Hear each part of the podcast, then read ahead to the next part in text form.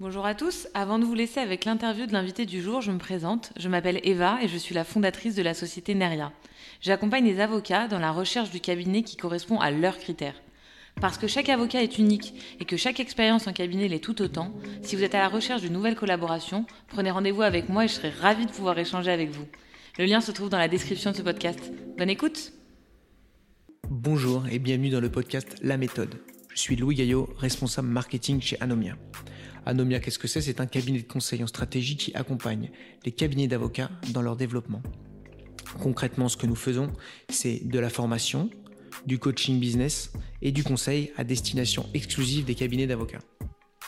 Aujourd'hui, nous rencontrons Capucine Cocan, qui est l'une des premières personnes que nous avons rencontrées en lien avec le secteur d'activité des avocats. Elle n'est ni avocate ni directrice juridique, mais travaille avec eux. Elle est fondatrice et directrice de Quintessence Studio, un studio d'écriture de portraits d'avocats. Son regard sur la profession et son parcours donne une vision nouvelle et dynamique sur le sujet.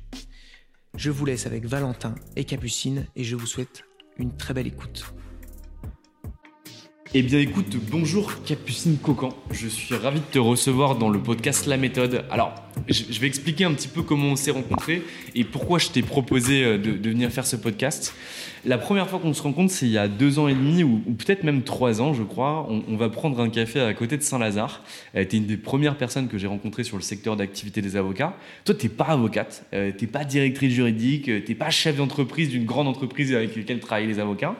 Mais tu travailles avec les avocats depuis longtemps. Euh, tu es notamment la patronne euh, du studio Quintessence, où je t'ai connu parce qu'en fait, tu écrivais des portraits sur les cabinets d'avocats. Et moi, je lisais beaucoup tes portraits euh, pour savoir qui j'allais interviewer, qui j'allais rencontrer. Et donc, je suis ravi de pouvoir aujourd'hui te donner la parole parce que bah, ça fait euh, plus de dix ans euh, que tu travailles sur le secteur des avocats sans être avocate et ça m'intéresse beaucoup. Salut Capucine. Bonjour Valentin, merci pour cette invitation. Je suis, je suis ravie et à la fois impressionnée d'être là puisque je suis davantage habituée au, au rôle d'intervieweur que d'interviewer, mais je suis ravie d'être là et de me prêter à l'exercice du podcast. Trop chouette, merci beaucoup. Alors, toi, tu viens d'où? T'as fait quoi? Pourquoi t'en es arrivé là où t'en es aujourd'hui? Alors, bonne question qu'on me, pose souvent. Euh, alors, pour reprendre au début, moi je suis de formation juriste puis journaliste. J'ai fait des études de droit, comme, comme beaucoup dans ce secteur, euh, dans le secteur qui gravite autour des cabinets d'avocats. Donc j'ai fait des études de droit et euh, je me suis rendu compte que j'aimais bien le droit, mais que je n'avais pas envie d'exercer. Et, euh, moi j'aimais écrire, j'ai toujours aimé écrire, et donc je me suis dit, mais pourquoi pas la presse juridique et judiciaire? J'aimais beaucoup le pénal, et je me suis dit, mais allez, allons tester la presse et, et allons dans ce monde-là. Donc je me suis formée à la presse juridique et judiciaire avec Valérie de Senneville, qui est grand reporter aux échos. Trop stylé. Et, et j'ai commencé à, à, écrire, je voulais écrire, j'aimais écrire, et, et donc j'ai assez naturellement rejoint Le Petit Juriste, qui était un média étudiant euh, à l'époque, on devait être euh, autour des années 2010. Donc le Petit Juriste était un média par les étudiants, pour les étudiants, qui était assez bien fait. Euh, il avait été lancé par un, certain Adrien Chaltiel, dont, je suis toujours assez proche. Et Alexis Debord, non? Et Alexis Debord, tout à fait, bien sûr. Alexis, on a fait nos études ensemble, donc c'était assez, très drôle. c'était d'ailleurs pas le plus assidu en, en TD, puisqu'il était très occupé par d'autres, d'autres activités en dehors de la fac. Et, et donc j'ai commencé à écrire avec le petit juriste euh, assez naturellement. Et, euh, et, il se trouve que je me suis très bien entendue avec Adrien et Alexis et l'équipe. Et euh, après le petit juriste, ils ont monté un site qui s'appelle carrièrejuridique.com. Il se trouve que pour ce site, il fallait euh, rédiger. Il y avait toute une partie éditoriale.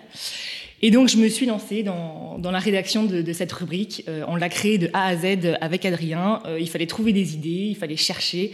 C'était totalement entrepreneurial euh, et euh, on s'est dépatouillé, on s'est débrouillé. J'ai écrit, j'ai beaucoup écrit euh, pour, pour Carrière Juridique. C'était une, une, une, une épi un épisode qui était vraiment super. Enfin, moi, j'ai adoré cette, ce moment. Mais alors, t'écrivais sur quoi concrètement? Et alors, justement, l'idée, c'était de se... Justement, c'était la question. Sur quoi allons-nous écrire? Et l'idée, c'était de se dire, OK, on est un site de recrutement dédié aux jeunes avocats. De quoi ont-ils besoin? Quelles sont les informations dont ils ont besoin au quotidien? Euh, donc ça va être sur des techniques de recrutement, ça va être sur les méthodes des cabinets pour recruter, ça va être euh, sur des, interviews d'avocats euh, afin de recueillir leurs envies, leurs besoins et ce qu'ils aiment chez leurs collaborateurs. Donc, donc on a commencé à, créer des rubriques et puis on avait ce petit œil, ce petit regard un peu décalé. On aimait bien rire et faire les choses sans se prendre au sérieux, faire des choses sérieuses sans se prendre au sérieux. Et c'était, euh, c'était une super expérience qui m'a permis d'apprendre non seulement à écrire, mais qui m'a appris ce que c'est que d'être entrepreneur, parce que euh, c'était la vraie vie d'entrepreneur. C'est-à-dire que euh, moi, je faisais malgré tout un petit peu de commercial, on développait le site, donc j'ai appris à travailler avec des développeurs. À l'époque, je ne connaissais absolument pas cet univers. Donc j'ai aussi commencé tranquillement, mais sûrement, à apprendre un petit peu le métier d'entrepreneur euh, aux côtés d'Adrien et de bien d'autres. Hein. On était nombreux et, et c'était très chouette. Et alors, du coup, Qu'est-ce que vous vendiez? Vous vendiez quoi? À qui? Euh, Alors, carrière juridique, on vendait des, offres d'emploi, des annonces d'emploi, euh, de stages, euh, de collaboration, et on, s'adressait aussi aux directions juridiques, puisqu'on vendait des, offres d'emploi pour des directions juridiques. Et avec le petit juriste, ce qui était intéressant, c'était qu'on vendait des annonces de pub, des pages de pub en réalité pour des cabinets d'avocats on leur disait euh, plutôt que euh, d'essayer de euh, contacter les étudiants via des éditions type LexisNexis, Dealos, etc.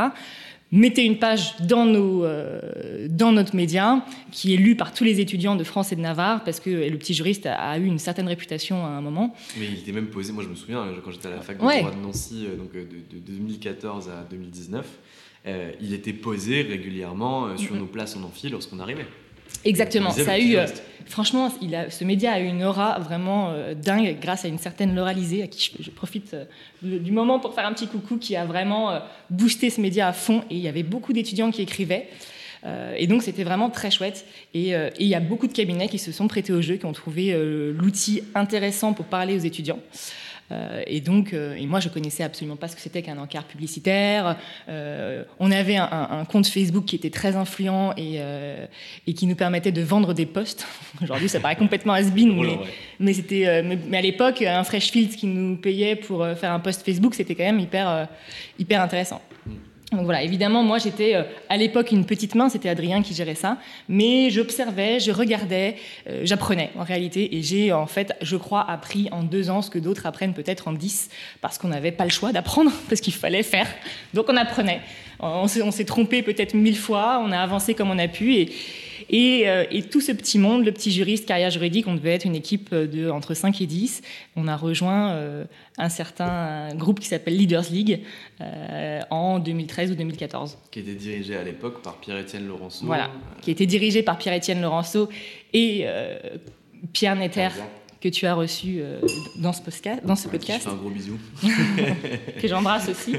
Et, euh, et, et, moi, si tu veux, à ce moment-là, euh, on a continué de développer donc carrière juridique au sein du groupe, mais moi, mon envie était très claire, elle était de me, devenir vraiment journaliste, donc de rejoindre la rédaction du magazine Décideur, et pour le coup d'apprendre vraiment le métier de journaliste, aux côtés de journalistes, de, d'écrire, mais de façon un peu plus professionnelle, euh, avec des vraies méthodes de journaliste, même si j'en avais déjà une partie, euh, j'avais déjà appris une partie de ces méthodes à la fac, mais je voulais monter d'un cran euh, dans le professionnalisme de la presse. Et comment ça se passe lorsque du coup vous êtes intégré le petit juriste et carrière juridique à, Leaders League? Euh, Est-ce qu'il y a une, un vrai changement de mentalité, un vrai changement de, de valeur peut-être, un vrai changement de méthode de travail? Comment tu le vis?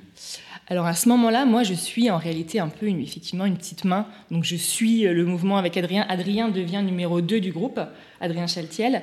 Euh, et nous on continue de développer, mais on a l'appui du groupe. Euh, donc en réalité, moi, je ne suis pas au courant de tout, même, pour être tout à fait honnête. Nous, on continue de développer carrière juridique, mais je crois que ça a dû durer, moi, quelques mois.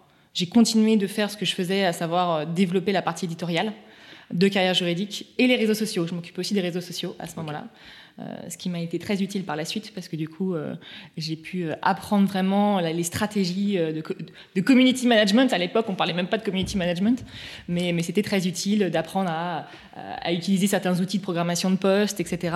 moi, je gérais tout ça, mais ça a dû durer encore pour moi 4-5 mois et je bouillonnais d'envie de, rejoindre les, journalistes de la rédaction que je voyais écrire sur des, sujets un peu plus larges. et donc, j'avais très envie de les rejoindre très vite. Ok, et donc là, quand tu les rejoins, qu'est-ce qui se passe? Comment change ton métier? Et alors là, je les rejoins. Euh, donc, je rejoins la rédaction des, journalistes euh, euh, avec l'appui de Pierre, avec qui très vite je m'entends très bien. Pierre Netter. Pierre Netter, pardon. j'ai envie, moi, j'ai envie d'écrire. J'ai une soif d'écrire, j'ai envie, puis j'ai une soif de réussir que, je crois avoir toujours. et, et j'ai envie d'écrire, donc je, moi, j'ai naturellement une fibre dans le droit, évidemment. Je connais quand même déjà un petit peu les cabinets. Je connais le secteur du recrutement, donc J'écris, euh, je prête main forte en réalité au début à Pascal Damor, qui est la rédactrice en chef, euh, non pas la rédactrice en chef, pardon, euh, qui est la chef de rubrique droit. J'écris un petit peu en droit, j'écris un petit peu en politique parce que j'aime beaucoup la politique et que et j'essayais de mettre un petit peu de droit public dans la politique. Moi, j'avais fait beaucoup de droit public à la fac, donc. donc j'écris un petit peu en politique aussi, je prête main forte aux, aux différents chefs de rubrique, j'ai envie de toucher à tout en réalité. Donc je fais beaucoup de choses et je commence déjà à faire des portraits. Euh, qui est un outil que j'aime beaucoup dans la presse, qui est un style que j'aime beaucoup. Donc euh, j'écris un peu en droit, un peu en politique. En réalité, je viens un peu boucher les trous à la rédaction au tout début, euh, jusqu'à avoir la, possibilité de remplacer le chef de rubrique politique qui s'en va pour je, je, ne sais plus quelle raison. Et donc, je le remplace en tant que chef de rubrique politique et je décide vraiment de, recréer une rubrique politique, avec le soutien de Pierre, bien sûr, euh, de recréer une rubrique politique et de mettre un petit peu de, droit dans la politique. C'est-à-dire qu'on parle de 49.3, on va parler des pouvoirs du président, on va parler de ci, de ça, de grève, etc. L'idée était de dire hum, que dit le droit euh, derrière, euh, derrière ces, grandes thèmes, ces grandes thématiques qu'on aborde dans la presse généraliste, de mettre vraiment de la technique juridique dans ces, dans ces sujets-là. Très clair. Et comment ça évolue tout ça? Eh bien, ça évolue assez naturellement euh, parce que euh, on bosse beaucoup, euh, on évolue. Moi, j'ai passé des années franchement super chez Décideur. Je me suis beaucoup amusée, j'ai beaucoup appris. je travaille beaucoup. Je couvre la présidentielle de 2017, ce qui est une expérience quand même assez assez formidable. Euh, j'apprends à découvrir un certain Emmanuel Macron. Euh, j'ai un souvenir d'être allé, euh, c'est marrant, au QG. Il appelait ça le QG à l'époque. Il y avait dans le 15e. Ouais, il y avait une certaine Brigitte qui, se promenait dans les rangs.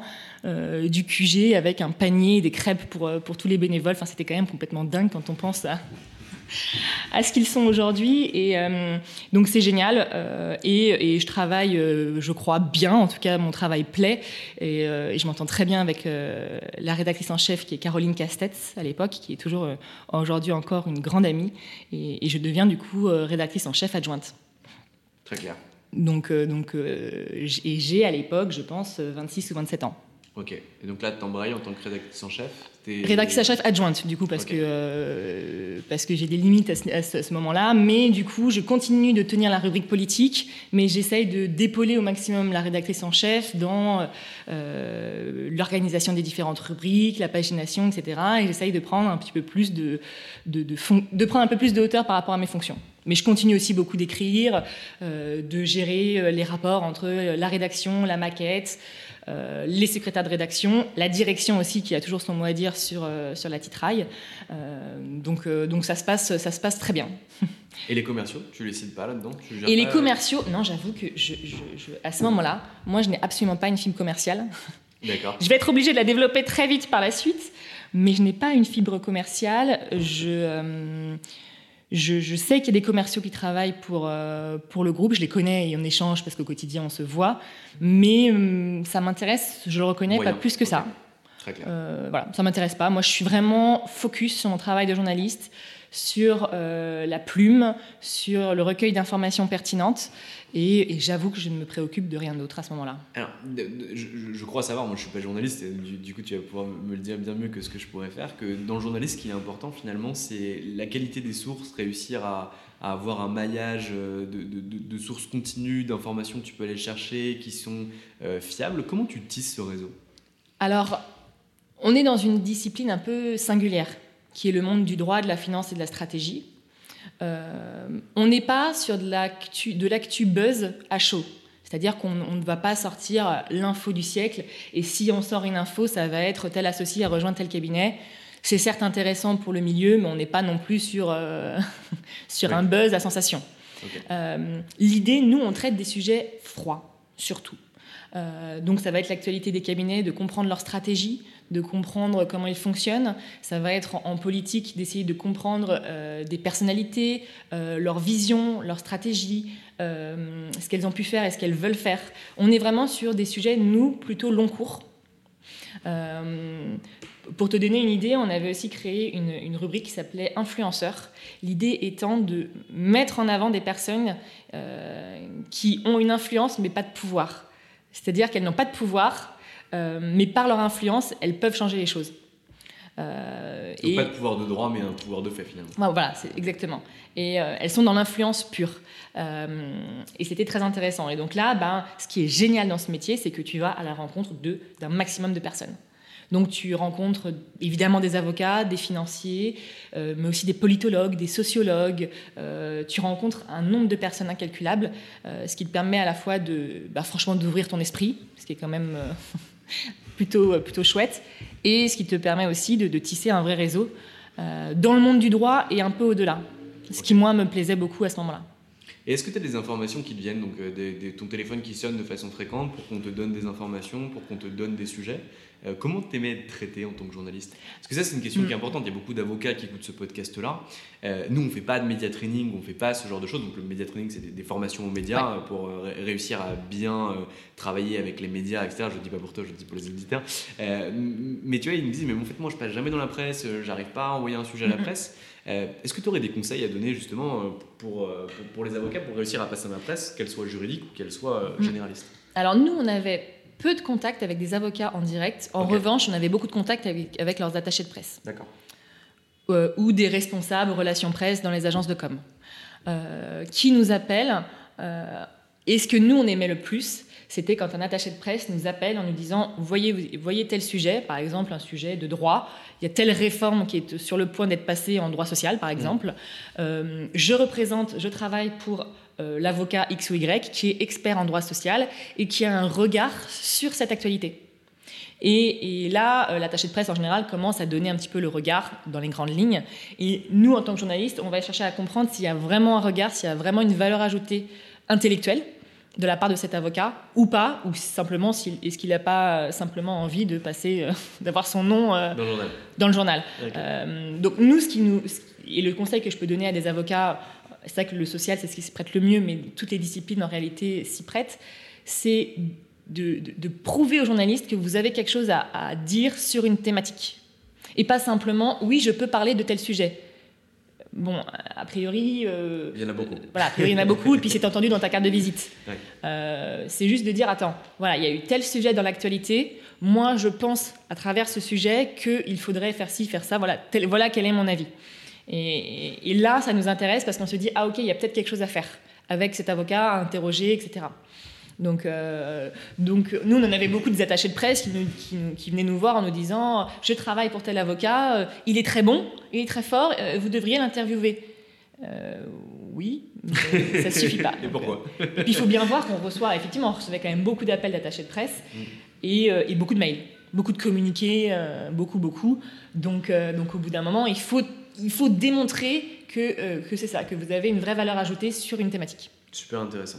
Donc, tu, es à l'époque euh, rédactrice, euh, rédactrice en chef adjointe. Oui, tout à fait. tu y restes combien de temps à ce poste-là? Alors, en réalité, j'y reste peu de temps. J'y reste quelques mois. Parce que le, le, bon, le poste est, chouette. Je mm. m'entends excessivement bien avec la rédactrice en chef que j'embrasse, qui est, qui est, une grande amie. Euh, je m'entends très bien avec les équipes. Euh, il faut savoir que c'est la période en 2018 où Pierre Netter est parti de Décideur. Je me permets de le dire puisqu'il l'a dit lui-même euh, à ce micro. donc ça se passe bien, mais il y a quelques couacs en interne, mais comme je pense il en existe dans toutes les entreprises. et la réalité, c'est que je, je, je, me sens un petit peu, je sens un plafond de verre. Je me dis, voilà, je suis rédactrice en chef adjointe, moi j'ai besoin d'avoir un objectif d'évolution. Et je me dis quel est mon objectif euh, maintenant? Et, je n'arrive pas à décrocher de mon idée cette euh, absence que je ressens de perspective. Parce que je connais la rédactrice en chef qui est pour le coup très expérimentée, en plus excellente dans ce qu'elle fait. Euh, pour le oui, coup, donc j'aurais pas pu prendre sa place ou même absolument pas. je ne voulais pas prendre sa place et pas les, je n'avais en toute honnêteté pas les capacités et pas l'expérience requise pour prendre sa place. Ok. Euh, et donc je me dis, bon, ok, what's next? Et, euh, et je, je- ça faisait un petit moment que j'étais chez Décideur et en fait je, me rends compte que c'est pas en réalité ce que je veux. Ok. C'est pas tout à fait ce que je veux alors que euh, euh, je suis très contente. euh, mon entourage est très content de, de- de- de ce poste qui est plutôt, plutôt flatteur à l'âge que, que j'avais. que c'est un poste gratifiant, enfin, d'être à ce niveau-là fait. rapidement, c'est Tout à fait. Et, et puis j'ai la confiance de Pierre-Étienne Laurenceau, qui est, qui est le directeur, qui est le PDG de la boîte à ce moment-là. Euh, on travaille beaucoup, on fait beaucoup de choses, on rencontre beaucoup de monde, mais c'est vrai que euh, il y a cette problématique du média qui est du mensuel, euh, qui revient tous les mois. Mm. C'est-à-dire que tous les mois, vous refaites les mêmes rubriques. Tous les mois, euh, il faut trouver des nouvelles personnes à interroger. Il y a un côté, je, je ressentais une espèce de sensation du hamster dans sa cage. Ça roule. Mm. Et même si on le fait, même si on se challenge, même si on travaille beaucoup, je me, suis dit- je- je me dis quel est le challenge euh, suivant. Et puis c'est aussi extrême, enfin je ne l'ai jamais fait, mais je, je suppose que c'est aussi extrêmement stressant euh, de devoir tout reboucler. Je suppose que, enfin, euh, sauf si vous êtes très très processé, euh, contrairement à toutes les autres boîtes, mais il y a toujours une phase de rush, un petit peu de bordel à la fin pour essayer de closer son Oui. numéro, etc. Donc c'est aussi très très stressant, je suppose. Il y a, alors c'était c'est stressant, mais en fait moi j'aimais bien. Les périodes de bouclage, je reconnais qu'on n'était pas les plus euh, pas les plus organisées, mais en fait en réalité on n'a pas toujours le choix parce qu'il y a la page de pub qui tombe au dernier moment. Euh, Il y a, euh, il y a l'article qui tombe pas au final parce que l'interview ne, ne se fait pas au bon moment, parce que le politique va te dire finalement je suis pas dispo, je ne suis dispo que le mois d'après. Bon bah là c'est la bonne page blanche à remplir. Et comment on remplit des pages blanches? On a des articles qui sont déjà euh, pré- pré- prédéfinis, qui sortent, qui servent à ça? Alors, soit on met une page de pub, ce qui nous est arrivé, c'était de mettre des pages de, de, de pub ou d'annonces pour des associations, par exemple. Des trucs que tu fais gratos, du coup, Voilà. euh, que tu mets à l'intérieur. Alors, euh, moi, très franchement, c'était pas moi qui gérais ça, c'est plutôt les secrétaires de rédaction et la rédactrice en chef qui va gérer ça. Mais effectivement, une des solutions, quand c'est quand c'est comme ça, c'est de mettre euh, une page de pub pour une association euh, caritative euh, ou de se débrouiller pour avoir un sujet ou d'avoir un sujet froid qui date du mois dernier mais qui peut très bien passer, euh, qui était sur le web et qui peut passer sur le print. Euh, donc euh, voilà, on s'en sortait toujours, même si parfois on avait des soirées un peu animées, mais, euh, mais on s'en est toujours, toujours sorti. Et moi, j'aimais bien ces moments un peu de rush. je trouvais ça plutôt, plutôt chouette et galvanisant. Très clair. Donc là, du coup, tu décides de partir. En fait, je décide de partir. Alors, l'histoire, c'est que on lance avec Pierre Netter et Pascal Damor, évidemment, en 2017, je pense, un nouveau média qui s'appelle Décideur juridique, qui est un média papier dédié au monde du droit. Et Pierre me dit, ce qui serait chouette, c'est d'avoir une tête d'affiche pour ouvrir ce nouveau magazine. Euh, et on, va faire on pourrait faire un portrait, ça serait chouette.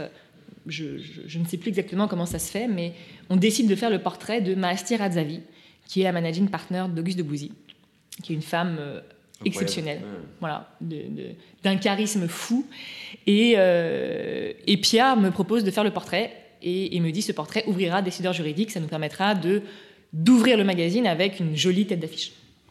Ok, euh, génial. Moi, je, pars à la rencontre de Malastir Azavi. Et là, je découvre une femme exceptionnelle. euh, euh, je crois que je passe deux heures et demie avec elle. Elle me raconte son histoire. Elle a une histoire incroyable. Et je me dis, c'est quand même trop bête de ne parler que, que d'elle en tant qu'avocate. Et je me dis, bon, bah, on va faire un portrait sur non pas l'avocate, mais la femme. On va parler de ce qu'elle sait faire sur le plan technique, de son expertise. Mais on va parler en fait d'elle, de son histoire, de son parcours, de ce qu'elle est, de ce qu'elle dégage, parce qu'elle dégage quelque chose quand même de très très chaleureux. Donc un vrai storytelling d'avocat. Voilà, en fait. un vrai storytelling d'avocat qui dépasse simplement euh, euh, l'expertise. Et, euh, et je rédige le portrait, je crois qu'elle l'apprécie beaucoup, et on le publie sur LinkedIn, on fait un carton à ce moment-là. Et, et je reçois pas mal de réponses de retour d'avocats qui me disent euh, super le portrait, on aime beaucoup, mais en réalité on aimerait pouvoir nous aussi avoir un portrait comme celui-ci parce que Ah bon euh, ben, on n'est pas que on n'est pas que, que, que des avocats, que des techniciens. On a un parcours, une histoire, euh, des engagements euh, divers. Et en réalité, on, on- Et on est pétri d'ego. faut pas le dire, faut pas le dire. Mais du coup, euh, finalement, euh, on ne se présente qu'avec notre expertise et notre savoir-faire, et finalement, on ne met jamais en lumière ce qu'il y a à côté, à savoir la personnalité euh, euh, et euh, les engagements, etc. Sauf que moi, à ce moment-là, je suis à la rédaction du magazine. Évidemment, il ne s'agit pas de, faire des portraits parce qu'un avocat vous a sonné et, vous a dit fais mon portrait. C'est moi en tant que journaliste, avec ma liberté de journaliste, qui choisit euh, de faire tel ou tel portrait. Donc je laisse un peu de côté. Et en parallèle, j'en parle. J'en parle à des amis qui sont entrepreneurs et, et qui me disent mais attends, il y a un besoin. Si tu as reçu plusieurs messages en ce sens, ça veut dire qu'il y a un besoin et qu'en fait peut-être que les avocats certains en tout cas, ont besoin de se présenter différemment.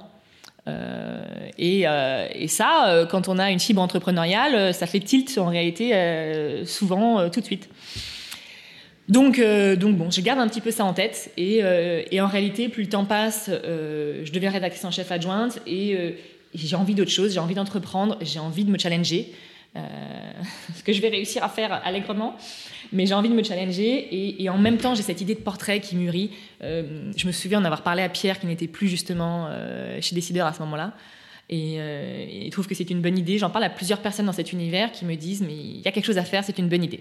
Donc de, de partir sur un projet qui serait de la, la production de portraits, non plus pour de l'information comme on en fait dans la presse, mais pour de la communication, pour se présenter d'une façon un petit peu différente. Et donc, euh, donc je décide, je me dis, il y a quelque chose à faire. Et euh, une fois que j'ai l'idée en tête, je ne peux pas me l'enlever. donc je décide de partir de chez Décideur. Ah, tu, tu, tu, commences même pas à faire des projets entre guillemets du side tout. Non, non, du en tout. En disant, vas-y, tu vas vendre ça, tu vas voir combien ça se vend, combien ils peuvent l'acheter, etc. Et tu lances ton truc. C'est as ton idée en tête, tu te dis, c'est maintenant, c'est le moment, j'y vais. Je, voilà, je ne sais pas ce qui se passe dans ma tête. Peut-être pas grand-chose en réalité. Mais euh, je me souviens, je crois qu'on est en juin. Et je me dis, je ne peux plus, c'est sûr que c'est ce projet que je veux faire, je ne peux plus rester là où je suis. Non, je ne teste rien du tout, j'en parle comme ça, mais sans idée de tarif d'ailleurs, sans idée euh, de, site, etc. Et, euh, et, je démissionne. Ah, tu poses ta dème Je pose ma dème. Euh, je pose ma dème, je cherche même pas à négocier. quand on est journaliste et qu'on a une carte de presse, il faut savoir que le préavis est d'un mois. Mm. Donc le mois d'après, j'étais sans boulot. Et donc, sans revenu, parce que tu avais démissionné. Sans, revenu. Euh, donc euh, avec euh, très franchement peu d'économie et, et, et, un bon niveau de vie. Voilà, un, niveau de vie très correct. Donc, donc je me suis rendu compte à ce moment-là que, que j'avais quand même que là que j'avais fait les choses peut-être pas de façon très académique, mais mais je me dis c'est pas grave. L'avantage c'est que je n'ai pas le choix. Donc je vais taper à toutes les portes. Et je dis au départ, écoutez, voilà, j'ai un projet, le temps qu'il se mette en place, je propose mes services de rédaction. Donc je vais voir, euh, franchement, toutes les personnes que je peux aller voir. Je contacte un nombre de DIRCOM, de cabinets d'avocats euh, sur LinkedIn, pas possible. Je leur dis voilà, moi je suis journaliste, vous connaissez mon parcours. Si vous voulez savoir comment j'écris, c'est simple, vous tapez mon nom dans la barre de recherche décideur, vous verrez tout ce que j'écris depuis des années. Je propose mes services de rédaction pour, que sais-je, des tribunes, des articles, etc. Au tout début, je commence un peu comme ça pour pour un petit peu euh, sortir la tête de l'eau et, euh, et, ça me prend pas mal. J'ai quelques, quelques projets de rédaction et en même temps, je lance Quintessence. Je trouve le nom assez vite. Euh, et je me dis, bon. Qui est un nom très sympa en plus. J'aime beaucoup moi le nom. Je trouve qu'il sonne bien, il est doux, il sonne à l'oreille, j'aime beaucoup. Et, et donc je, je, je, lance ça, mais tout se passe très vite. En réalité, en un mois, j'ai le nom. je crée le site avec une agence, une agence qui s'appelle Simple et Beau, euh, de création de sites que je connaissais à l'époque, euh, à l'époque du petit juriste, qui étaient des copains en fait euh, d'entrepreneuriat d'Adrien Chaltiel. Enfin, je lance le truc très vite. Et, et en réalité, je, commence à faire quelques portraits moi-même, à titre, à titre gratuit, en me disant il faut que, il faut que j'ai des exemples à montrer. et je vais le faire des portraits de personnes qui ont des bons réseaux sur LinkedIn, qui ont une bonne aura pour, pour voilà. Et tu commences par qui alors? Euh, alors, bah, du coup, j'ai repris le portrait de Massir Azavi. Euh, mmh. Pierre-Étienne Laurenceau m'a permis de le reprendre. Euh, je pense que le fait d'avoir démissionné, je crois qu'il a été assez impressionné par le fait que je démissionne et que du coup, il m'a il m'a un peu aidé au début. Et parce que Pierre-Étienne, il a beaucoup de défauts, etc. Enfin, vous connaissez tous, on va pas revenir dessus. Mais c'est un putain d'entrepreneur. Alors, il a beaucoup de défauts, même si avec moi, très franchement, je n'ai rien à lui reprocher. Je ne serais pas là où je suis aujourd'hui. Je te parlerai pas aujourd'hui, sans doute, si j'avais pas croisé sa route un jour. Ça, je ne pourrais jamais lui enlever. Euh, mais il a un espèce de respect de l'entrepreneuriat. Ah, c'est assez impressionnant. Et, donc, euh, donc euh, je peux mettre le portrait de Mastis. J'en remets aussi d'autres d'avocats que j'avais fait quand j'étais chez Décideur. je fais le portrait d'Adrien Chaltiel, parce que je sais qu'il a un bon réseau et qu'il m'avait beaucoup aidé, donc je me dis qu'il y a quelque chose à faire.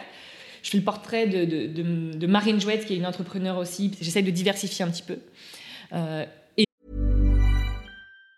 Say hello to a new era of mental health care. Cerebral is here to help you achieve your mental wellness goals with professional therapy and medication management support. 100% online. You'll experience the all new Cerebral Way, an innovative approach to mental wellness designed around you. You'll get a personalized treatment plan from a therapist, prescriber, or both in a safe and judgment free space. Your cerebral therapist or prescriber will outline a customized plan with clear milestones along the way so you can get to feeling your best. With Cerebral, you're not alone in your mental health journey. We're here to empower you to live a fulfilling life. So take that first step towards a brighter future and sign up today at cerebral.com slash podcast and use code ACasts to get 15% off your first month. Offer only valid on monthly plans. Other exclusions may apply. Offer ends July 31st, 2024. See site for details.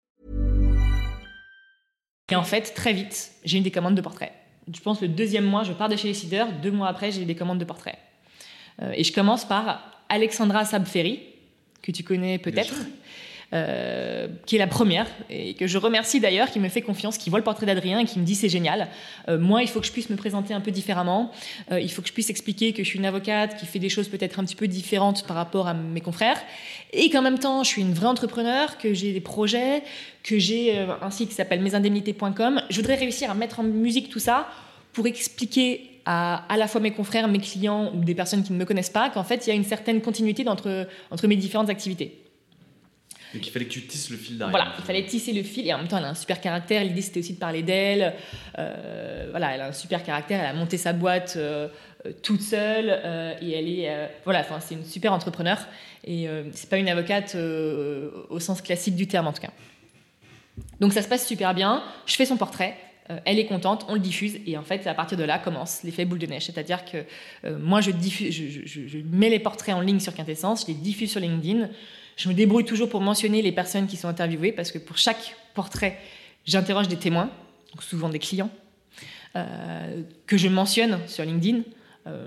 Je, je mets un petit tag en disant merci d'avoir apporté votre témoignage à un tel, un tel. Et euh, si bien que sur LinkedIn, ça crée un petit effet euh, boule de neige. C'est peut-être comme ça d'ailleurs que tu as pu, voilà, que pu tomber, que t'as pu tomber sur, euh, sur certains portraits. Et je reviens sur l'expérience des réseaux sociaux que j'ai euh, acquise dans mes années chez Carrière Juridique et le, et le Petit Juriste. J'ai des réflexes en fait qui me reviennent assez, qui viennent, qui me viennent assez naturellement. Et donc sur LinkedIn, ça fonctionne. Euh, ça fonctionne. J'en fais euh, un, puis deux, puis trois, puis quatre, et puis en fait là, ça, ça, ça prend. Et euh, depuis ce temps-là, j'en ai toujours eu en commande C'est dingue. toujours eu en commande des portraits, des portraits de personnes. J'ai beaucoup travaillé avec euh, le cabinet Racine qui m'a commandé certains portraits. Euh, donc j'ai eu l'occasion de faire le portrait de Bruno Cavalier notamment. Franchement, c'est quand même très chouette de, de pouvoir faire ce genre de choses. Euh, je, fais, des- et je fais des portraits de personnalités, franchement, euh, très chouettes. En plus, je rencontre, en fait, je fais ce que j'aime. C'est-à-dire que je rencontre des personnes, je vais creuser un petit peu dans leur histoire, dans leur parcours, comprendre un peu qui ils sont, je les challenge un peu, j'essaie de comprendre qui ils sont au-delà de l'avocat. Ouais. Et franchement, euh, à chaque fois, je me régale. Enfin, c'est quand même toujours très chouette. Euh, et que je te dis avocat parce que je travaille avec beaucoup d'avocats, c'est un peu mon, comment dire, mon expertise naturelle, mais je travaille aussi avec des entrepreneurs, avec des financiers, des managers de transition. Euh, Donc en fait, ton métier, mais ton métier est trop bien. En fait, ton métier, c'est de rencontrer des gens, c'est Mm. de pouvoir creuser sur vraiment qui ils sont, c'est de pouvoir rencontrer des gens qui connaissent pour que tu puisses leur parler d'eux, et c'est vraiment d'approfondir qui est la personne qui est en face de toi. exactement. C'est un métier de, de- de gens qui aiment les gens en fait, de gens curieux Bah, qui aiment les gens. Ben, je crois en tout cas, ou, ou- ou- et bon, je, je crois que j'aime les gens, mais aussi qui aiment les histoires. Ouais. C'est-à-dire que très souvent, moi, je commence l'interview en disant à la personne, euh, ok, est-ce que quand vous étiez enfant, vous rêviez d'être à la place que vous êtes aujourd'hui Et ça, euh, la réponse déjà en dit long, parce que tu vas avoir une réponse très spontanée qui va être, Oh, pas du tout. Alors pas du tout. Moi, je voulais être pilote de l'air euh, ou euh, pompier, et tu vas en avoir d'autres qui va dire, ouais, ouais, ouais. Je me voyais déjà avocat. Parce que je voulais faire comme mon père. Tu vois, et en fonction de ça, déjà, ça en dit long, c'est un tout petit détail, Mm. mais en fait, ça me permet de tisser après le, le- le- le fil de l'histoire, du parcours. Et puis, et puis j'essaye de dire, OK, euh, euh, vous avez fait des, des études dans telle ou telle belle université, vous, avez, euh, vous êtes passé par tel ou tel cabinet plus ou moins prestigieux, vous avez traité tel ou tel dossier, OK, super. Ça me dit pas qui vous êtes. Ce que vous aimez, ce que vous aimez pas, ce qui vous fait vibrer, ce que vraiment, ce qui, vous plaît quand vous vous levez le matin, au-delà de simplement vos dossiers. Et, j'avoue que c'est génial. Parce que les réponses sont parfois. j'ai très souvent des réponses auxquelles je ne m'attends pas. Donc euh, donc c'est très chouette. Je reconnais, que, je reconnais que mon métier est plutôt, euh, plutôt sympa. Et alors, du coup, il y a une technique particulière pour le portrait? Euh, alors, ça, c'est la question qu'on me pose souvent. Désolé. Ah, mais euh, j'ai pas, à laquelle j'ai pas de réponse. Et c'est quand même très drôle, c'est qu'en préparant ce podcast, je t'ai demandé s'il allait y avoir des questions, une préparation. euh, Ah, C'est en fonction de ce que tu dis. Moi, je réagis à ce que tu dis. Je fais comme Ouais. si je te connaissais pas. Et en fait, je me comporte comme un gamin de 5 ans et je te pose toutes les questions que j'ai envie de te poser. Et ben voilà, voilà ma réponse pour le portrait. Euh, non, non, en fait, en réalité, c'est ça. C'est-à-dire que je commence toujours par une question un peu intime sur l'enfant, intime, non, plutôt personnelle. Parce que moi, c'est ce que j'essaie d'expliquer. Je, je pose des questions qui peuvent être dans le personnel, mais je rentre jamais dans l'intime. Euh, l'intime ne nous regarde pas. En revanche, on peut être dans le personnel, c'est-à-dire le personnel, c'est combien avez-vous d'enfants, Euh, êtes-vous engagé dans des associations, c'est plutôt public comme, euh, comme information Ouais. a priori. Et en réalité, je commence avec toujours cette question, mais, mais après, ça se fait assez naturellement, on échange, et en fait, c'est une discussion. J'ai pas de, j'ai pas de questions préconçues. Et après, sur l'écriture, bah, c'est pour le coup, euh, je ne peux pas tellement te l'expliquer. C'est-à-dire que j'écris, moi, avec ma façon d'écrire. euh, Avec le feeling que tu as le feeling que j'ai eu avec la personne, avec aussi ce que les différents témoins ont pu me dire. Euh, et en fait, ce qui est plutôt chouette, c'est que par exemple, l'accroche, je la trouve très souvent avec ce que m'a dit un témoin. Euh, ou le titre, parce que souvent le titre, c'est un adjectif. Euh, la bienveillante, le chaleureux. euh, et par exemple, j'ai fait le portrait d'Éric de Bettigny, qui est le patron d'Advancy, euh, qui a une histoire assez dingue. Et c'est quelqu'un qui m'a dit, euh, pour moi, Éric de Bettigny, c'est vraiment, il incarne la- ce que- ce qu'est la force vitale. Et je l'ai appelé la force vitale. Et souvent, euh, que ce soit le titre ou l'accroche, je le puise de ce qu'on m'a dit, de ce que quelqu'un m'a dit sur la personne. C'est assez incroyable. Donc, du coup, tu, tu lances ce business. Donc, au, au départ, Voilà. quand, tu, quand tu poses ta DEM, tu vas lancer Quintessence. Au début, tu n'as pas d'oseille, donc tu vas voir euh, des, des patrons de cabinets d'avocats ou des chargés de com de cabinets d'avocats en disant voilà, je sais écrire, regardez ce que je sais faire, ils te filent des commandes. Tu as le podcast d'Alexandra, euh, enfin le podcast, le, pardon, le, le portrait d'Alexandra euh, qui t'est commandé. Là, tu as plein de commandes qui arrivent. Comment tu gères ça? Alors, euh, donc je- moi, j'essaie de me présenter auprès d'un maximum d'acteurs avec quintessence. Donc, les agences de com, je vais voir Elliot et Marcus, je vais voir Sachinka, je vais en voir plusieurs pour présenter un peu cette, ce nouvel outil dans la gamme des outils qui existent pour communiquer euh, pour les avocats. Euh, je commence vraiment, vraiment uniquement, uniquement, quasiment euh, uniquement avocat au début parce que je me dis qu'il faut bien commencer par quelque chose et pas trop me disperser. Et, euh, et écoute, euh, je crois que même le tarif des portraits, pour ne rien te, te cacher, je crois que je l'ai, imaginé avec Pierre ou Mathieu Meffre, qui est aussi chez Décideur, que Euh, parce que parce que moi, je suis à ce moment-là, à ce moment-là, ce qu'il faut voir, c'est que je suis vraiment une piètre commerciale. C'est-à-dire que, ok, j'ai une expérience d'entrepreneur parce que j'ai vu des entrepreneurs faire avec Adrien Chaltiel, etc. Que malgré tout, Leaders League reste une, boîte un petit peu euh, entrepreneuriale, malgré le nombre, euh, mais je n'ai aucune idée de comment vendre. Euh, je ne sais pas très bien vendre. Annoncer des tarifs au début me fait un peu peur. Je suis un peu, voilà, je, me sens un petit peu petite fille à ce moment-là. Heureusement, Et tu fais comme tout le monde, tu te brades au départ. je fais comme tout le monde, je me brade au départ. Heureusement, j'échange assez vite avec Mathieu et, et Pierre euh, séparément, qui me disent attends, voilà, sur le marché, tu pourrais vendre euh, tant. Eux, ils ont des prix qui sont les prix de décideurs, donc forcément, il y a derrière une machine qui, qui permettent de pratiquer des tarifs assez élevés. Moi, je me dis petit entrepreneur qui, qui, qui débarque, je ne peux pas euh, proposer ces tarifs, mais, euh, mais je propose un certain tarif. Je propose les portraits au départ à un tarif qui me semble raisonnable et ça prend bien. Et ça prend bien. euh, et donc, euh, j'arrive à gérer en me disant bah, que il faut. euh, je découvre aussi ce que c'est que de créer une entreprise, euh, que de créer, que de gérer de la comptabilité, parce que ça, pour le coup, je l'ai jamais fait. Donc, ça paraît peut-être très bateau, mais, mais au début, c'est très simple en réalité. C'est un enfer, oui, en réalité, c'est un enfer. Voilà, mais il faut juste, il faut juste être à- quand on est à peu près cortiqué, on comprend quand même assez vite. Donc voilà, je, je- je- tout ça se développe. Euh, J'ai des portraits, je structure l'entreprise, je, je réalise des portraits, je diversifie un petit peu en faisant aussi des portraits d'équipe. Parce que j'ai certaines personnes qui me disent, moi, ça m'embête de faire que mon portrait à moi et pas un portrait de mon associé. Mais bon, on veut pas non plus prendre deux portraits, ça va peut-être faire un peu beaucoup. Donc je, je leur dis qu'à cela ne tienne, faisons un portrait de binôme ou d'un duo. Euh, voire même de l'entreprise, parce que finalement, votre duo, il est peut-être, qui dit votre duo, dit en fait l'entreprise au global. Donc, euh, donc je diversifie un petit peu l'offre. Euh, je travaille avec des cabinets au long cours comme Racine qui me sollicitent pour plusieurs portraits. Donc je développe vraiment l'activité. Euh, le Covid met un petit frein, voire un bon frein, puisque euh, bah, le portrait n'est plus tellement l'outil. euh, Et du coup, t'es toute seule dans cette. à ce moment-là, je suis toute seule. À ce moment-là, je suis toute seule. le Covid passe, pas simple, pour tout le monde d'ailleurs. pour moi, ça n'a pas été facile à la fois sur le plan perso et à la fois sur le plan pro. Il y a quand même beaucoup de commandes qui sont gelées, et puis là, vous n'avez aucun, aucun filet de sécurité. Quoi.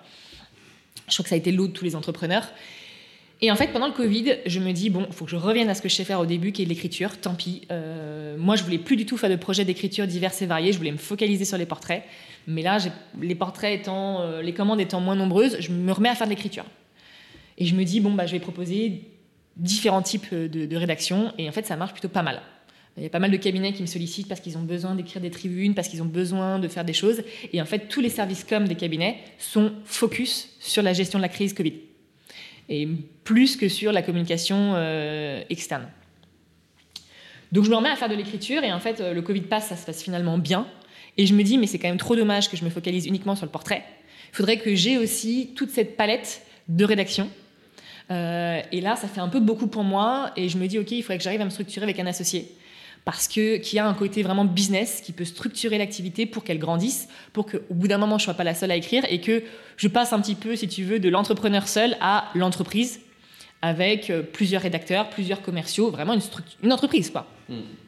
je me dis si je suis seule, je, ne serais pas capable seule. Euh, seule, au bout d'un moment, on peut pas tout faire. Et j'ai conscience de mes limites en termes d'entrepreneuriat donc, euh, et de vision, parce que j'ai trop la tête dans l'opérationnel le, dans dans l'opérationnel quotidien. Et donc, je décide de, m'associer. Et, euh, et, donc, je trouve un associé qui est, lui, un entrepreneur, qui est un ancien avocat, entrepreneur, qui a une vision business et qui me dit écoute, OK, moi, je veux bien m'associer donc euh, de façon minoritaire, mais qui s'associe pour structurer. Euh, pour revoir un petit peu toute la structure, la vision.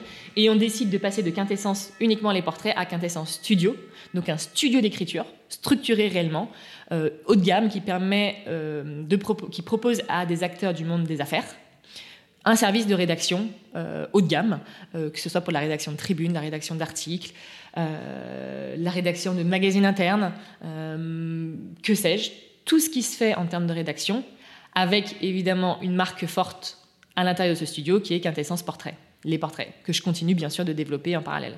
Très clair. C'est qui cet avocat? Tu peux en parler ou pas? Oui, tout à fait. oui, tout à fait. Il s'appelle Édouard Barbazange. Euh, il est un ancien, ancien avocat euh, fiscaliste qui a euh, monté plusieurs entreprises qui n'ont rien à voir avec le monde du droit. Et, qui, a une vraie vision stratégique, beaucoup plus business, beaucoup plus carrée que moi à ce moment-là, et qui me dit, OK, si on veut structurer, et qui me dit, OK, comment, comment tu veux structurer, et quels sont, finalement, où est-ce qu'on veut emmener ce projet? Est-ce que tu veux le développer, est-ce qu'on veut le développer seul? Est-ce qu'on a vocation à le faire intégrer dans un groupe? Qu'est-ce qu'on veut de ce business? Et en fait, très vite, on se rend compte que si on veut que ça marche, moi j'ai envie que ça marche vite. Moi je suis pas patiente. J'ai envie que ça marche vite. Tu sais ce que c'est, je pense. moi j'ai envie que ça marche vite. Voilà, j'ai pas envie de commencer à faire des business plans à 10 ans. Euh, j'ai envie que ça marche vite. C'est un truc de banquier, ça. Puis j'ai envie de gagner de l'argent. Voilà, j'ai pas peur de le dire devant toi parce que je sais que c'est pas quelque chose qui va te choquer. J'ai envie de gagner de l'argent. J'ai envie que ça marche plus vite que, ce qu'on peut faire à deux, euh, même si on, commence progressivement à travailler avec des indépendants, des rédacteurs indépendants qui, à qui on sous-traite ce qui nous permet d'avoir un fond de roulement, mais, mais pour moi c'est trop lent. C'est trop lent et, euh, et, donc il me dit ok, dans ce cas-là, ça veut dire qu'il faut qu'on structure Quintessence pour que Quintessence puisse rejoindre un groupe et continuer son, son développement, mais au sein d'un groupe. Et comment ça se passe du coup cette structuration-là? Comment vous faites finalement pour choisir les bons indicateurs, pour vous mettre pile à la bonne taille, au bon endroit, au bon moment? Eh ben euh, ouais. Alors, ça fonctionne Alors j'avoue que c'est plus Edouard qui gère ça de son côté, mais on, lui regarde un petit peu le marché, ce qui se fait. On regarde quels sont les concurrents, on regarde quelles sont potentiellement les entreprises qui pourraient être intéressées par ce genre de, d'outils, en fait, parce que l'idée c'est que Quintessence devienne un outil au sein d'un groupe de médias ou d'une agence de com.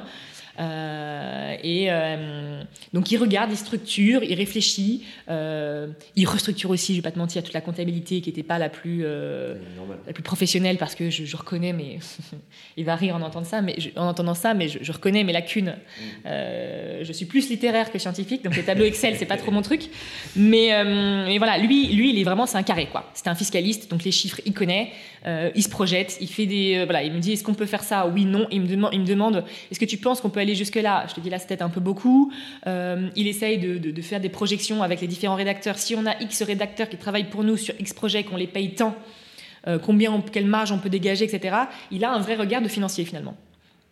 que moi je, moi, je reconnais que j'ai ni le temps, ni la passion pour ça. donc voilà, chacun son, son truc. Mais, mais voilà, il essaye de structurer la chose de façon assez, en réalité, assez spontanée. Et ceux qui ont déjà fait ça trouveront ça assez, assez classique, je pense. Mais, mais voilà, il fait ça comme ça. Et euh, on est approché déjà par un premier, euh, par une première agence, euh, agence de com, qui produit beaucoup de contenu. on échange et ça se passe pas. les échanges sont sympathiques, mais bon, moi je sais pas, je me sens pas. J'ai pas de pas d'accroche, ça, ça me passionne pas, ça me, ça m'excite pas plus que ça, quoi. Tu peux donner le nom ou pas? Non, je préfère pas. Ok, parfait. Donc ça te passionne pas C'est pas un nom très connu en plus. Tu rencontres un autre acteur du coup? Et alors, la réalité, c'est qu'il se trouve que de façon très spontanée, mais en réalité très naïve, j'en parle à Pierre Netter. Parce que Pierre Netter, on, est toujours, on, a toujours été en contact, je déjeune avec lui, et je lui dis. Euh, alors, naïve, naïve, un peu faussement naïve, mais c'est-à-dire que je lui dis, je lui dis écoute, voilà, il y a ça. Euh, et je lui dis, je lui, explique, voilà un peu, je lui dis, voilà, nous, on a, maintenant, voilà, moi j'ai envie de rentrer dans une autre dimension. Euh, l'entrepreneuriat artisanal, où on est deux, voilà, je crois que j'ai plus envie de ça. Ça fonctionne il y a des choses, il y a des portraits, il y a des commandes, donc bah, euh, le bis devrait avoir un intérêt, quoi, une attractivité en tout cas. Mais j'ai plus envie de le faire toute seule. Voilà. J'ai plus envie de ça, j'ai envie d'autre chose. J'ai envie, j'ai envie en fait qu'on passe trois crans au-dessus, trois vitesses supérieures. Et en fait, Pierre, à ce moment-là, le groupe Leaders League est racheté par FICAD, euh, vient tout juste d'être racheté par FICAD, par le grouroupe FICAD que moi je connais pas beaucoup, euh, voire quasiment pas en réalité. Euh, tu connais quand même le monde du droit Je connais le monde du droit, Arnaud Dumouriez, je connais les marques bien sûr, mais je connais pas Gaël Charvet qui est le PDG, je sais pas comment il fonctionne, etc. Et il se trouve que avec Pierre, moi je me suis toujours dit un jour que je retravaillerai avec Pierre. Euh, parce que parce qu'on on, s'entend très bien et qu'on travaille bien ensemble, je crois. Et euh, je me suis toujours dit que je retravaillerais avec lui et que euh, et que je retravaillerais un jour pour Leaders League parce que moi voilà, c'est une, entreprise que j'aime bien et dans laquelle je me sens bien et qui a peut-être des défauts comme toute entreprise, mais moi je m'y sens moi je m'y sens bien. C'est une belle boîte. Voilà, et, et c'est une boîte, je crois, dans laquelle on peut être vraiment libre et proposer des choses. Donc, donc j'en parle à Pierre, et Pierre me dit, mais attends, attends, attends, mais enfin, le plus naturel, c'est que tu rejoignes le groupe Picard, en fait. Enfin, on, connaît, on te connaît, on connaît le monde des on connaît ton bise, on connaît ce que, enfin, on sait ce que tu vaux, on connaît, euh, on connaît exactement tes clients parce que ce sont les nôtres. Euh, et avec nous, tu peux faire un bond de dingue. Parce qu'en plus, on a une armée de commerciaux qui peuvent vendre des portraits. C'est un réseau de district qui est colossal. Hein. c'est, Donc, c'est, euh, ce que la stratégie Pernod Ricard. C'est Pernod Ricard, il rachète des marques d'alcool qui vivotent, qui font quelques millions d'euros de chiffre d'affaires il passe chez Pernod, euh, il rachète ça pour une bouchée de pain, c'est encore après, ça a fait x10. Parce que derrière, ils ont des armées de commerciaux qui bah, voilà. Et puis une visibilité, une force de diffusion qui, n'a rien à voir. Et donc, euh, moi, j'avoue que dès qu'il me dit ça, je me dis, bon, franchement, il y a un truc. Tu sais, parfois, tu as des discussions et tu as le sentiment que les planètes s'alignent. Tu ressors de là, tu te dis, ouais, en fait, c'est ça, ça que je veux. C'est ça qu'il faut faire, ça qu'il faut voilà. Donc euh, donc euh, voilà, on échange avec euh, j'échange avec Gaël, je rencontre je, donc j'échange avec Pierre, je rencontre Gaël que je connaissais pas. je, on réfléchit quand même un petit peu, mais finalement ça se fait assez vite. parce qu'on est tous d'accord, que qu'en plus ils me connaissent, donc ça se fait assez naturellement. Et donc le projet est de faire rentrer la marque Quintessence au sein du groupe FICAD et d'en faire le studio d'écriture du groupe FICAD.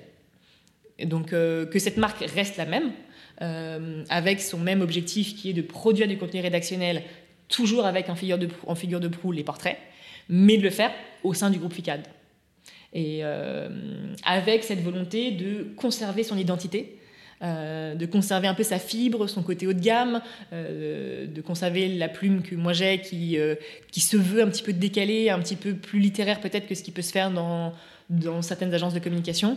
Euh, et, euh, en fait, le, match se passe bien. Donc, euh, après plusieurs échanges, dont je te passe les détails parce qu'ils ne sont pas forcément très intéressants, mais on, échange et en fait, naturellement, j'ai rejoint Quintessence devient une marque du groupe FICAD. La marque FICAD rachète la marque Quintessence. Et, et j'intègre, moi, en tant que salarié, du coup, le groupe FICAD. Donc, je retrouve le 15 avenue de la Grande Armée. la grande verrière de Leaders League, puisque FICAD a rejoint les bureaux de Leaders League. Et, euh, euh, puis roule ma poule, on avance comme ça. Euh, quintessence, je continue de développer. La réalité, c'est que mon quotidien ne change pas beaucoup. Moi, je continue de développer cette marque. je continue les portraits qu'on vend toujours comme des outils de communication haut de gamme avec la possibilité de les diffuser maintenant sur décideurs euh, magazines web et print. Nécessairement, les prix ont changé. Les prix ont changé. C'est normal, le réseau de distribution est Les prix ont changé, mais on n'a pas fait x2, Mais x10. x10, on a rajouté 3 zéros. Non, non, non, non. euh, euh, les prix restent. Bien sûr, les prix ont changé puisque. euh, c'est normal. La- puis, il y a une diffusion qui est beaucoup plus importante. Voilà, la diffusion est plus importante, euh, mais, mais ça reste. euh, Ça reste accessible. Clair. Euh, mais mais l'idée, voilà, c'est de faire que Quintessence, de, de, de, de- de permettre à cette marque, qui je crois est plutôt jolie et élégante, euh, d'en faire maintenant une marque qui prend un envol et une envergure différente au sein du groupe. Euh, je travaille beaucoup avec les commerciaux du groupe pour qu'ils aient le réflexe un petit peu de proposer Ouais, euh, quintessence, les portraits, euh, et de, de continuer à le proposer à des avocats, mais d'ouvrir un petit peu à des managers de transition, comme je te le disais, des, des financiers, des notaires, des entrepreneurs, peu importe, qui, qui ont besoin de se présenter d'une façon un petit peu différente. Très clair. Et, et donc voilà le, le dernier projet en date. Trop chouette. En plus, c'est une exclue, parce que tu étais en train de le lancer là. Et ben c'est une exclue, donc c'est pour ça que je suis d'autant plus ravie de, Ah, de l'annoncer. On l'a fait un petit communiqué sur LinkedIn euh, euh, il y a euh, dix jours, je crois. Euh, mais, mais voilà, c'est tout frais puisque j'ai, tout ça s'est fait en mars. Enfin, j'ai, intégré moi FICAD en mars et Quintessence aussi. Donc, euh, donc voilà, euh, mon associé lui est parti euh, naviguer vers d'autres eaux parce que lui, c'est un vrai entrepreneur qui a besoin de conserver son, sa fibre entrepreneuriale. Mais, mais l'objectif est atteint. On a réussi à faire de Quintessence une, une marque, en tout cas, attractive pour un groupe comme celui de FICAD. Très très chouette. Est-ce que tu as déjà refusé des portraits? Euh, oui. Ok. Oui, Tu oui. peux nous en parler Alors, pas de nous donner de nom évidemment, Ouais. Mais expliquer pourquoi tu les as refusés. Est-ce que c'était contraire à tes idées, contraire à tes valeurs? On essayait de faire passer des messages qui n'étaient pas des messages exacts ou des bons messages? Alors, euh, ma crainte, toujours avec les portraits, c'est de faire un portrait. Évidemment, quand la personne interviewée me parle, elle euh, s'exprime avec des jolis mots et elle parle d'elle de façon plutôt sympa, évidemment. Et euh, elle va occulter peut-être d'autres choses, même si j'essaye toujours de dire, de, de- parler des défauts, des échecs, parce que je pense que la nuance est intéressante. Euh, mais ma crainte, c'est toujours qu'il y ait quelqu'un qui lise le portrait, qui m'appelle et qui me dise oh, ben, Vous n'y êtes pas du tout là. Là, vous, vous dépeignez euh, cette, cette personne comme un- une super belle personne, mais moi, je la connais très bien. C'est un, c'est un affreux personnage qui n'a aucune valeur, qui est euh, euh, infect avec ses collaborateurs, etc. Ce qui m'est déjà arrivé d'ailleurs avec le podcast, et quand ça m'arrive, je me sens vraiment très très C'est affreux. Et je me demande ce que je dois faire, Ouais. en Bah, transparence. C'est affreux. Donc, euh, il m'est arrivé que, certaines personnes me disent bon, euh, vous avez peut-être été un peu, euh, un peu trop positive, là où la personne ne, l'est pas tant que ça. Là où je dis, moi, le portrait, c'est très clair, c'est-à-dire que c'est un outil de communication. Donc, oui, l'idée est de valoriser. Après, tout en mettant de la nuance. Puisque c'est un outil, puisque moi je, conserve tous les codes journalistiques pour faire ces portraits. Non, là où j'ai refusé une fois, c'est quand on m'a, c'est une agence de com qui m'avait sollicité pour faire le portrait d'un managing partner, donc je tairai le nom, qui, euh, qui était notoirement euh, pas très gentleman avec les femmes, on va dire. Ok. Euh, voilà, qui euh, et j'ai aucune preuve, donc je ne sais pas du tout. euh, j'ai aucune preuve, mais euh, mais euh, disons que la rumeur générale euh, m'a poussé à ce qui n'était pas évident parce que quand quand tu es entrepreneur, ben, un contrat est un contrat. Euh, mais euh, mais je me suis dit bon là je vais pas réussir à faire quelque chose de suffisamment euh, euh, clair ou en tout cas euh, euh, lucide et objectif.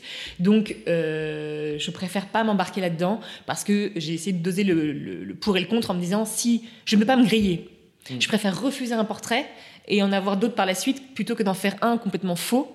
Et, euh, et derrière, euh, perdre ma réputation et la crédibilité de la marque. Parce que les sociétés, des portraits, on en aura plein, une réputation, on en a qu'une. Voilà. Et j'ai une fois aussi refusé, mais bon, ça c'était naturel, je refuse sur des profils trop juniors, qui me sollicitent pour faire un portrait, mais en réalité, la personne est collab dans un cabinet depuis trois ans. Alors, elle a certes des choses à dire, mais euh, j'essaie d'expliquer que ça s'adresse quand même à des profils, euh, alors pas forcément très expérimentés, mais en tout cas qui ont euh, une envergure un petit peu, euh, un petit peu costaude. Parce que sinon, s'il n'y a rien à dire, malheureusement, on peut pas inventer, on peut pas euh, tirer le fil au maximum. euh, donc, euh, donc voilà, il y a des, jeunes collabs qui, sont, euh, qui, ont voulu se faire plaisir en, arrivant dans un, dans un cabinet et qui ont voulu avoir un portrait. Là, pour le coup, euh, j'ai dit que, que- dans quelques années peut-être, mais pour l'instant, c'était pas pas. Ça, ça, voilà, ça se ferait pas. Non, mais c'est important de le dire parce que tu sais, des fois on pense que les, les, journalistes ou les gens qui font de la com ou les gens ils sont prêts à vendre tout et n'importe quoi à n'importe qui. La vérité c'est que c'est pas vrai. Et en fait on va pas contre nos valeurs, on va pas contre notre instinct. oui nécessairement on a plus tendance à accepter qu'à refuser, mais en réalité quand tu fais quelque chose c'est parce que tu y crois, sinon tu vas pas. Exactement. Et puis aussi moi je, je comment dire, je, je m'impose une rigueur et un devoir de d'excellence. Euh, si bien que réaliser les portraits me prend du temps. Euh, c'est pas, ça se fait pas en un jour, ni en deux jours d'ailleurs. Euh, donc je le dis, euh, il m'est arrivé de dire à, des clients, votre portrait c'est ok, on peut le faire. Par contre, on le fera que à telle date, parce qu'en fait, très concrètement, j'ai un embouteillage de portraits réalisés. Et non, je, je, oui, je peux accélérer un petit peu parce que s'il faut bosser la nuit, je bosse la nuit, c'est pas un problème. Mais mais je peux pas aller plus vite parce que sinon la qualité va perdre. Donc je préfère dire pardon, mais euh, votre portrait, on le sortira que dans 4 mois. Et si c'est pas possible pour vous, ben, si, dans, si vous ne pouvez pas attendre ce temps-là, ben désolé, mais. Je suis désolé, je suis pas la bonne personne. ben, enfin, en tout cas, je ne pourrais pas le faire avec suffisamment de qualité euh, dans la semaine qui vient. Euh, j'ai eu des, des, personnes qui m'ont demandé un portrait pour après-demain. non. non. Pour avant-hier, non, non, non plus. Non, non, je peux pas, je, je, peux pas et je refuse quand, quand le délai est trop court. Euh, parce, que, parce que la qualité ne suivra pas derrière. Et moi, avec Quintessence, je, je, m'applique euh, une qualité euh, vraiment haute, en tout cas, je l'espère. Très clair. Tu as rejoint FICAD en mars. tu es une ancienne de, de décideur parce que tu as commencé ta, ta carrière là-bas. C'est quoi les projets pour la suite? Alors les projets pour la suite, euh, eh ben, ils vont être de stabiliser déjà la marque Quintessence, qui est déjà en réalité stable, mais qui est de, la, de lui faire atteindre un palier un petit peu différent. Euh, donc très, concrètement, euh, ça va être d'avoir plusieurs commerciaux qui, qui, vendent des portraits et d'avoir aussi plusieurs rédacteurs qui peuvent rédiger. L'idée, mon objectif, il va être maintenant, et mon enjeu, de désincarner un petit peu cette marque. disons que Quintessence, c'est vraiment associé à Capucine Cocan parce que euh, jusqu'à maintenant, c'était vraiment moi qui faisais tout, à la fois le, côté commercial, la diffusion, euh, la rédaction. Euh, l'idée maintenant, ça va être de, que je puisse un petit peu m'échapper de Quintessence pour qu'il y ait d'autres rédacteurs qui, rédigent, avec toujours cette patte Quintessence. donc ça va être de, la dimension suivante, ça va être de faire en sorte qu'il y ait encore plus de portraits. et qui dit plus de portraits dit plus de personnes qui travaillent pour la marque. Très clair. Donc, euh, donc voilà, ça va être de. Euh, donc moi, je vais avoir un rôle maintenant, euh, progressivement, un peu de gestion de projet et gestion d'équipe. en tout cas, c'est l'objectif dans les prochains mois. Très très chouette. Moi, j'ai quelques idées pour toi que, que, que je te donnerai après ce podcast. Capucine, est-ce que tu as un mot de la fin? Ça fait une heure de ton temps que, que je t'ai pris. Moi, j'ai passé un super moment parce que en transparence, interviewer des avocats tout le temps, j'adore. Euh, je trouve que c'est sympa. Il n'y a pas un avocat qui se ressemble, mais il y a quand même euh, pas mal de similitudes dans les parcours, dans ce qu'ils font au quotidien, dans leurs enjeux, dans ce qu'ils peuvent dire, dans ce qu'ils peuvent pas dire, etc. Et je trouve ça trop chouette euh, d'avoir des gens qui travaillent sur ce secteur d'activité, qui viennent nous donner leur regard de la profession d'avocat et de la façon dont ils travaillent avec eux. Je trouve ça trop chouette. Est-ce que tu aurais un mot de la fin? Le mot de la fin, c'est que je suis convaincue que dans la communication aujourd'hui, notamment dans le monde du droit, il faut s'ouvrir et il faut réussir à parler de soi, mais en parler vraiment. Même s'il y a des échecs, même s'il y a des, petites épines, peu importe, euh, je pense qu'un euh, avocat qui veut communiquer a tout intérêt à être le plus honnête et le plus transparent possible. C'est ce qui plaît aux clients, c'est ce qui plaît aux collaborateurs qui pourront le rejoindre. On sait qu'il y a des enjeux de recrutement aujourd'hui. Euh, donc finalement, il vaut mieux ne pas chercher à dissimuler une réalité, être soi-même, vraiment et aller à fond dans cette communication euh, euh, personnelle euh, plutôt que de rester lisse et de, faire ce que tout le monde fait. Aujourd'hui, on, veut du vrai. Ouais, je suis, je suis complètement d'accord avec toi. C'est pas parce que tu montes des vulnérabilités que ça te rend faible. Et moi, j'en suis complètement convaincu. Capucine, je te remercie pour le temps que tu m'as accordé et tout ce que tu nous as livré, parce que je pense que tu te livrais franchement pour le coup, et ce que tu donnes en mot de la fin, tu te l'as appliqué tout au long du podcast. Je te souhaite euh, plein de réussite euh, pour euh, Quintessence Studio au sein du groupe FICAD et que cette marque se stabilise, que tu deviennes dispensable à cette marque et qu'elle te, elle te survive et qu'elle devienne encore plus forte qu'elle ne l'est aujourd'hui. Eh ben, c'est tout ce que je souhaite. Merci pour ton accueil. Avec grand plaisir. Ciao. Et voilà, c'est fini pour aujourd'hui. J'espère que cet épisode vous a plu. Pour découvrir tous les contenus qu'Anomia propose, vous pouvez vous rendre sur www.anomia.fr. Vous y trouverez des vidéos, des podcasts, des articles et également nos propositions de formation et d'accompagnement dédiées aux avocats, dédiées au business des avocats. Je vous souhaite une excellente journée et n'hésitez surtout pas à nous contacter. À bientôt.